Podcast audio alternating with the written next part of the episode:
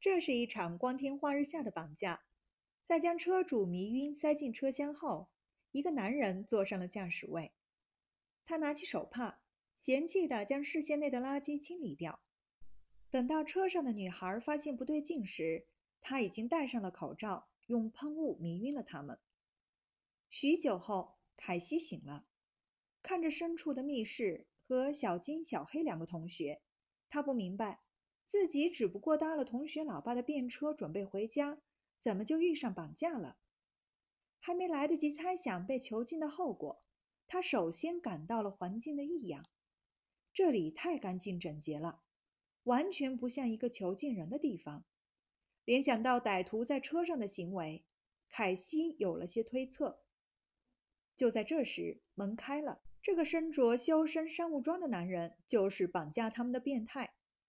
他一句话也不说。拉起衣着暴露的小黑就往外拖，两个女孩害怕的惨叫，唯有凯西镇定的让小黑尿在自己身上。房门关上了，不到一会儿，房外传来了男人愤怒的叫声。他把小黑扔回了房间。凯西猜对了，这个男人有洁癖，弄脏自己就是保命的方法。夜晚，他们听见一个女人的声音，透过门缝。他们看见了一个女人的身影，以为这个变态家里来外人了，急忙呼救。然而，当门打开，三个女孩傻眼了，还是这个男人，只是他换上了一身女人的装束，还用上了女人的腔调。他让女孩们不要担心，他会和丹尼斯好好谈谈的。说完就离开了。三个女孩看着这样诡异的一幕，很清楚地意识到了，这人是人格分裂的。这个女人名叫帕特夫人，是她的其中一个人格，而今天绑架他们的人叫做丹尼斯。他究竟是这个绑架犯的原名，还是绑架犯的其中一个人格，他们不得而知。到了晚上，丹尼斯来道歉了，他表示自己不会再做那种不检点的事了，毕竟他们是神圣的祭品。众人不明白意思，丹尼斯也确实没有再来骚扰他们了。但深夜，男人又来了。他身着休闲装，言行举止俨然像个没长大的孩子。凯西试探着询问，男孩说自己名叫海德，九岁了，趁着丹尼斯不注意，偷偷溜出来玩一下的。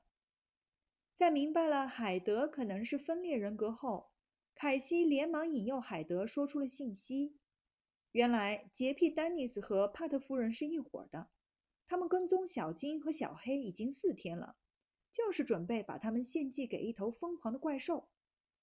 凯西强忍着知道真相的恐惧，引诱海德帮助他们逃离，但只是个孩子的他害怕丹尼斯和帕特，说什么也不听，关上了门。